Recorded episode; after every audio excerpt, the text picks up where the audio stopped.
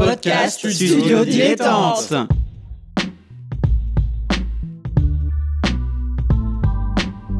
Donc ce que vous proposez comme d'habitude, c'est de la poudre de perlimpin. La République, c'est moi Et je ne me laisserai jamais entraîner par un opportuniste dans cette voie-là. Allez, rangez vos mines boudeuses Rangez vos discours de rageux Restons polis, le podcast qui explique calmement la politique. Bonjour à toutes et à tous et bienvenue dans Restons Polis, le podcast qui vous explique calmement et sans prise de tête la politique. Chaque semaine, avec mon camarade Nemo, on revient sur les petits trucs eh ben, qu'on oublie parfois de, savoir ce que c'est, tout simplement. La droite, la gauche, un Premier ministre, un, un président, un gouvernement, que sais-je.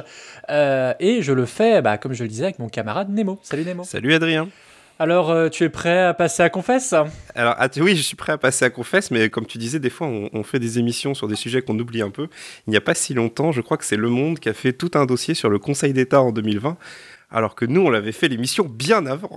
Non mais il nous pique tout, ça c'est connu, tout le monde le sait. euh, voilà. Bref, commençons par un petit extrait musical. Sa vie, il prêchait le bonheur, la paix. La bonté, la justice était sa loi. Quand il reviendra, il nous pardonnera, comme il l'avait fait pour Judas. Jésus revient, Jésus revient, Jésus revient parmi les tiens.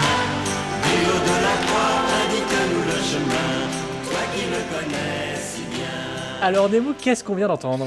Eh bien, on vient d'entendre Jésus revient, hein, euh, du film La vie est un long fleuve tranquille, que je vous sur, sur, sur, sur recommande si vous n'avez pas vu, c'est hilarant. Encore un truc de bourdieusien, Euh. ça, de truc de gauchiste.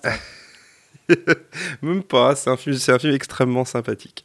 Euh, mais voilà, et donc parce qu'on va parler euh, d'un sujet euh, très religieux, puisqu'on va parler du Concordat. Alors, nos auditrices et nos auditeurs qui habitent dans l'Est de la France doivent beaucoup mieux connaître le sujet que nous qui sommes en Bretagne, mais ou d'autres personnes dans, la France. Mais c'est vrai que c'est un sujet qu'on a un peu tendance à oublier, alors qu'il revient de temps en temps par la petite porte de l'actualité. Alors oui, d'ailleurs, je, m'excuse d'avance pour nos, amis de, l'Est, de l'Est de la France, euh, ou même, des dom hein, si je dis pas de bêtises, euh, puisque, bah, voilà, nous, pour le coup, c'est un peu, un peu lointain, ces choses-là, mais c'est vrai que le Concordat, c'est ce traité entre le Vatican, enfin, le Saint Apostolique, officiellement, euh, et l'État dans le but de définir les responsabilités dans certains domaines. Alors on parle souvent en France du Concordat de 1801, qui est toujours en vigueur hein, en Alsace-Moselle, euh, du fait que en... Moselle. Oui, Alsace-Moselle, pardon. Euh, Morel, c'est un acteur, mais... c'est autre chose. Et en fait, ça vient du fait que bah, en 1905, hein, on a séparé l'Église et l'État, et euh, bah, il se trouve que l'Alsace-Moselle bah, euh, était encore allemande à cette époque-là. Donc Voilà. c'est compliqué. Et alors concrètement, qu'est-ce que ça veut dire? C'est-à-dire que les cultes catholiques, luthériens, réformés, juifs ont des statuts officiels. Les prêtres, les pasteurs, les rabbins sont rémunérés par l'État, sauf, sauf, sauf, sauf, eh bien, euh, les euh, représentants du culte de, euh, de l'islam qui sont exclus de l'équation. Une petite bizarrerie française, Nemo. C'est pas si bizarre que ça en fait, c'est juste que comme c'est des traités qui ont été conclus entre les différentes religions, la place de l'islam au moment où ça avait été fait n'était pas aussi importante que celle qu'elle est actuellement. Et euh, c'est pas les seuls qui sont exclus en réalité, puisque c'est une liste blanche de, religions et de communautés religieuses qui sont concernées par ce financement public. Mais ça peut paraître extrêmement euh, choquant, on va dire, euh, dans un esprit euh, français où on imagine la France, où l'Église est bien séparée de l'État, mais oui, il y a des officiers, enfin des officiers et des officières religieuses euh, qui sont payés actuellement sur les, sur les deniers publics par le ministère de l'Intérieur en Alsace, euh, en Alsace-Moselle. Il y a une éducation également religieuse. Il y a, il y a des tas de choses qui ont été euh, gardées de cette époque. et on va dire que c'est un système qui a l'air de fonctionner plutôt bien, en tout cas qui fait pas beaucoup de remous, mais c'est une vraie particularité et qui traîne dans l'histoire de France. Et à chaque fois qu'il est question de remettre en cause ça, bah, c'est très complexe parce que c'est très imprégné, euh, en tout cas politiquement dans ces régions-là, et euh, bah, c'est un système qui globalement fonctionne pas trop mal. En fait, au final, en termes d'organisation, c'est très complexe, mais ça fonctionne pas trop mal. Oui, j'étais assez étonné. Euh, C'est comme l'Église. en- Quand, quand j'ai préparé cette émission, je me suis dit, bon, bah, enfin, moi, c'est. Je je suis pas, pas laïcard euh, extrême ni rien, mais euh, je me suis dit, tiens, mais c'est quand même un scandale que, que euh, des prêtres, etc., soient, soient payés par l'État. Et en fait, oui, ça, ça permet d'assurer un équilibre dans, dans, dans la gestion du culte, en fait, si je comprends bien. À la base, c'était surtout pour que l'État français ait un droit de regard un petit peu sur ce qui se passe du côté religieux. C'est quand même une prise de contrôle parce que qui détient les cordons de la bourse détient quand même pas mal de pouvoir. Maintenant qu'on est dans des, relations entre guillemets un peu plus apaisées ou en tout cas que c'est c'est vu comme un système euh, d'organisation en fait et c'est tellement unique en France. En fait, c'est surtout unique par le côté très décalé que ça a avec la situation du reste du pays. Si on venait à nommer euh, un haut dignitaire religieux euh, bah, rennais pour ce qui nous concerne, on disait oui, alors en fait c'est le ministère de l'Intérieur qui va faire ça, qui va gérer les, salaires des prêtres, etc. Bah, ici, ce serait, ça n'adhérerait pas à la culture politique ici. Mais en Alsace-Moselle, ben, c'est ainsi que ça se fait. Alors évidemment, il y a des contestations, euh, notamment tu l'as dit, euh, bah, du côté des laïcs, euh, qui considèrent que bah, c'est totalement contraire à l'esprit de la loi de 1905. Mais reste que actuellement, ben, c'est pas vraiment à l'ordre du jour de remettre ça en cause. Oui, parce qu'en fait, pour les laïcards, en tout cas pour les personnes qui, qui ont une, certaine vision de laïcité, hein, je précise bien que c'est une certaine vision, euh, on peut se dire, bah oui, mais c'est- comme si euh, l'État rémunérait euh, le membre de notre association de ping-pong, quoi. Donc, c'est un peu. Et encore, et encore j'exagère un peu. Mais oui, c'est des bizarreries, parce que par exemple, pour, pour parler concrètement, comment ça se passe, la- le, la- le rapport de l'État avec les religions là-dedans Par exemple, l'évêque de Strasbourg et Metz, enfin les évêques de Strasbourg et Metz sont théoriquement, car en vrai, en fait, ils suivent généralement l'avis du Vatican, euh, eh bien, ils sont nommés. L'archevêque, pardon. Ils sont nommés Alors- par le chef de l'État. Et ça, c'est quand même assez fou. Alors, il y a eu, en 2013, il y a eu Emmanuel Valls qui a discrètement casé un, un curé moins traditionnaliste que, que celui qu'ils avaient proposé. Mais c'est pour dire. Et aussi, j'ai en fouillant, je suis tombé sur des trucs assez intéressants. Par exemple, en Guyane, euh, donc le clergé catholique, euh, puisque c'est Concordat aussi, euh, est salarié du conseil départemental. Et à tel point qu'en 2014, le préfet de Guyane a dû mandater d'office les salaires des prêtres parce que le conseil général ne voulait plus, euh, bah, parce que laïcité. Donc c'est- dire que vraiment c'est un truc assez, assez étonnant. euh, C'est-à-dire que bah, voilà, le- le- les élus locaux disaient bah non, et l'État a dit euh, non, vous allez le payer parce que Oui, bah, parce que- c'est comme ça. Oui, parce que la question, en fait, euh, on va dire légale et politique, est, réglée en quelque sorte. En fait, la question s'est posée. Il ne faut pas croire que euh, c'est arrivé et c'est comme ça. Mais il se trouve que c'est une de ces bizarreries de l'histoire, c'est que c'est un territoire des, territoires qui ont qui fonctionnaient comme ça euh, avant qu'on change qu'on qu'on change les règles, mais ils n'étaient pas vraiment concernés par ces changements de règles. Du coup, bah, on a dû garder les anciennes règles, mais juridiquement, si je dis pas de conneries, c'est plutôt bétonné. hein, le Concordat, ça a été validé par le Conseil constitutionnel. Il y, a des- lois spécifiques. Là, on parle que du Concordat, mais il faut savoir qu'il y a un droit local spécifique dans l'Est de la France également, hein, qui concerne des tas de choses. Mais euh, là, on, se concentre sur le Concordat parce que c'est les questions de religion et de laïcité également. Mais à noter, parce qu'on parle énormément de laïcité dans l'actualité ces derniers temps, et que la question du Concordat fait pas vraiment débat, bizarrement, alors qu'on voilà, on, on est quand même sur d'autres questions, mais alors dès qu'on parle du Concordat, c'est comme s'il n'y avait pas de problème, ou en tout cas qu'il n'y avait plus de questions à se poser. Et, euh, et, et surtout, moi j'insiste, si c'est une raison un petit peu, un petit pas de côté, mais si vous avez une raison, moi, une des raisons pour lesquelles j'ai adoré préparer cette émission, c'est le vocabulaire religieux. Ouais, C'est génial. c'est- délicieux. Là, je t'ai repris sur l'archevêque de Oui. Strasbourg. Mais sachez qu'avant, puisque un, un évêque a un évêché, mais euh, sachez que, par exemple, avant, Strasbourg était un évêché, mais suite à la visite de Jean-Paul II en 1988, il a élevé à la dignité d'archevêché. Enfin, on parle de bulle pontificale quand il s'agit Ah de bah, signer des ça choses. déconne pas niveau du vocabulaire. hein. Et que le représentant du, du- du Saint-Siège... Le Saint-Siège, c'est le, le termes. représentant du Saint-Siège, c'est le nonce apostolique. Enfin, on, voilà, c'est un pas de côté, mais c'était une raison assez rigolote, je trouve, mine de rien, euh, de s'intéresser à, la- à la préciosité du vocabulaire euh, catholique, qui est, toujours un délice pour, le, pour la lecture. Mais voilà, c'est. C'est c'est- c'est quelque chose qui existe, qui est assez peu connu, qui, moi, personnellement, m'a pas été enseigné à l'école. Moi non plus. Et, et pourtant, c'est assez fascinant de se dire, après tout, bon, c'est un autre système d'organisation à l'intérieur de la République, mais pour le coup, euh, la République unie et indivisible, la France, tout ça, on parle beaucoup de mesures territorialisées en ce moment, et là, on en a une qui dure depuis euh, des années, des dizaines d'années, voire même des centaines d'années bientôt. Mais. Oui, je, je vous mettrai dans, le, dans la description de, de, de, de ce podcast euh, une interview de Philippe Portier, directeur d'études à l'école pratique des hautes études, qui, euh, qui dit par exemple que le concordat en fait est caractérisé par deux éléments et, et on vient l'illustrer. Hein. C'est d'une part l'admission du pluralisme des cultes, hein, parce que euh, c'est une sorte d'héritage de. Il y a trois, il y a trois, les trois religions monothéistes, et, et en fait d'autre part l'affirmation de la surveillance des cultes par l'État pour éviter toute dérive, quelle qu'elle soit. Pour terminer par rapport à cette question de l'État, c'est vrai que euh, on peut se demander, mais euh, est-ce qu'il n'y a pas eu moyen de l'abolir, notamment euh, ap- après après la Seconde Guerre mondiale? Et effectivement, la, question s'est posée puisque en fait c'était un système a priori transitoire con- concernant l'Alsace-Moselle. Et en fait, c'est au nom de l'unité nationale que le Concordat a été maintenu. Et en fait, le Conseil constitutionnel a jugé que cette situation ne constituait pas une rupture du principe de laïcité, mais une expression possible de la laïcité. Ouais, ouais, bah, mais c'est compliqué parce que là, on n'est plus dans la limite dans la loi, on est dans la tradition.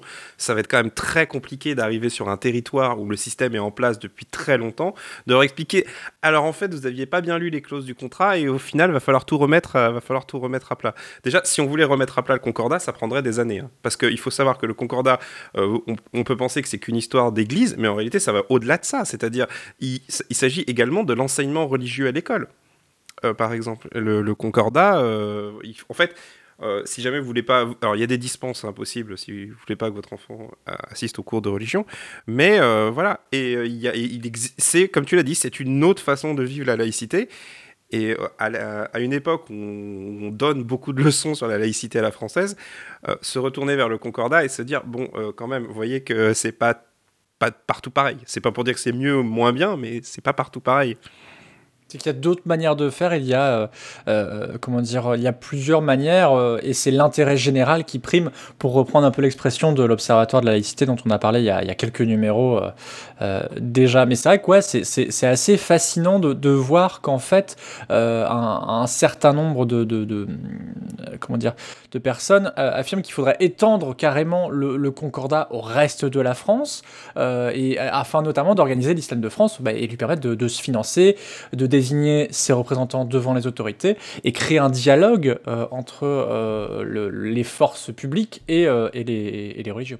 Hum, D'ailleurs, c'est assez intéressant de se poser la question, parce qu'on on revient à l'islam, parce que bah, ma- malheureusement, c'est une, une- une question qui revient sous plein d'aspects différents dans l'actualité, mais il faut savoir que le Concordat lui-même, enfin, les, autori- le- les autorités en charge du Concordat, les autorités religieuses comme politiques, se posent la question de l'intégration de l'islam, parce qu'on ne peut pas prôner un Concordat qui est une sorte de pas de savoir-vivre, mais de, coexistence entre la sphère publique et la sphère religieuse, et de se dire, bon, bah là, on a une religion qui quand même a de plus en plus euh, d'adeptes, on va pas les mettre de côté euh, juste en les considérant comme une minorité et en leur donnant quelques droits indirects, etc.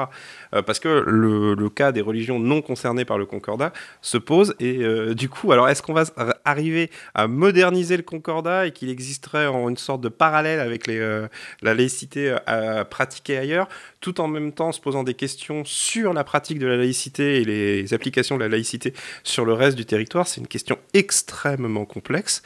Et euh, eh ben, comme d'habitude dans ce genre de questions, il va falloir trouver une sorte d'équilibre entre les deux. Et même quand on arrive à trouver un équilibre, c'est de trouver comment appliquer cet équilibre. Et rien que cette métaphore, c'est exactement ce qui s'est passé avec la loi de 1905.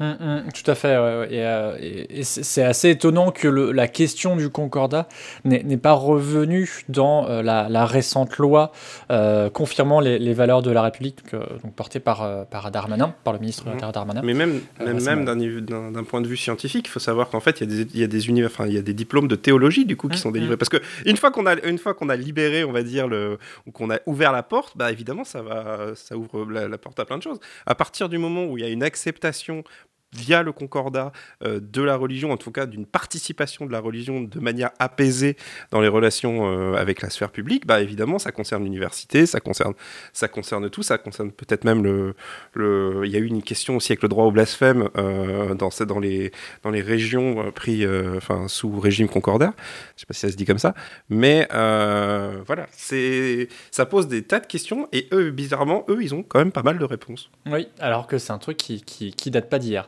Euh, on- je vois qu'on arrive peu à peu euh, à, à la fin de- du timing. Euh, juste une, une dernière question, Nemo. Alors je- là, dans les, dans les hommes et femmes politiques qui se sont exprimés récemment sur la laïcité, etc., j'ai cru comprendre que Jean-Luc Mélenchon était pas trop trop fan du, du Concordat, pour rester Oui. poli.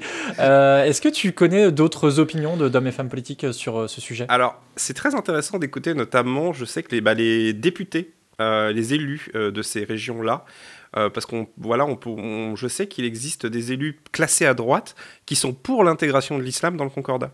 Alors qu'on a justement, alors que sur les questions euh, de l'intégration de l'islam dans la, dans la République et enfin, le traitement des populations euh, musulmanes, on sait que la droite en ce moment c'est un sujet extrêmement tendu hein, et qu'ils ont même plutôt fort d'une laïcité d'une pratique de la laïcité, on va dire, euh, qui n'est pas vraiment celle-ci, hein, en tout cas de l'intégration directe. Donc euh, voilà, c'est une question qui... bah, c'est vraiment une question locale, hein, pour le coup. Et évidemment, Mélenchon, porteur euh, de, cette, on va dire, de cette ligne qui dit, en gros, la religion, ça suffit. On, en a, on, en, entend suffisamment parler. Bah, quand vous parlez de Concordat et qu'en plus, ça correspond pas au chemin d'une nation, de la nation française, on va dire, ça, pose des tas de questions. Mais voilà, le, le concordat, je pense qu'en dehors de ceux qui le pratiquent, euh, je pense qu'il faut se méfier des solutions toutes faites, parce que comme je l'ai dit, il y a eu beaucoup de questions, eux, ils ont eu beaucoup de réponses. Donc en face, il ne s'agirait pas simplement de dire non ou oui, mais de dire, euh, voilà, qu'est-ce qu'on peut faire à tel endroit. Bon, voilà une réponse qui esquive un peu la question, mais Non, c'est mais pas con- je, grave. connais, je, je connais pas vraiment d'autres personnalités en dehors vrai, des élus d'Alsace Modèle. Et Jean-Luc Mélenchon qui a ramené cette question il n'y a pas si longtemps euh, Mm. dans, le, dans le débat. Et d'ailleurs, on peut le voir, ça n'a pas vraiment imprimé. hein. Bien, merci beaucoup Nemo. Je sais pas si tu voulais rajouter quelque chose. euh, Non, ce de- sera tout. Ce sera, sera tout, tout. l'addi- L'addition, s'il vous plaît. Ce sera Rappelez-vous les restaurants. Eh oui, il fut un temps où c'était encore ouvert. Euh, bref, comme vous l'aurez compris, on enregistre en mars 2021. C'est génial. Allez, merci à toi Nemo. On te retrouve dans euh, à gauche toute avec moi et euh, JB. On te retrouve aussi dans Swing State, euh, Tout voilà pour parler politique, mais américaine cette fois. Yes, yes. C'est aussi un rapport à la, laïci- à la laïcité qui est un peu compliqué, dirons-nous. Oh là là. Merci. Oh my god. Eh oui, merci à Suzy Q pour le générique, merci à YouPod qui nous permet de mettre ce podcast sur YouTube, merci à PodCloud qui nous permet d'avoir un flux RSS, et merci à vous qui nous écoutez de plus en plus nombreux et nombreuses, ça nous fait très chaud au cœur. Et si vous êtes... Voilà, n'hésitez pas le partager, en parler Voilà. autour de Et vous. à faire, vos, à faire vos retours, que ce soit sur Twitter euh, ou compagnie. C'est ça. Surtout sur un sujet euh, un peu lointain pour nous, comme, euh, comme le condor. Peut-être qu'on a dit des grosses conneries, et surtout n'hésitez pas à le dire. C'est ça, et effectivement, on fera un, un nota bene au prochain épisode si besoin. Amen. Allez, à la semaine prochaine. Et la semaine prochaine. La paix sur vous.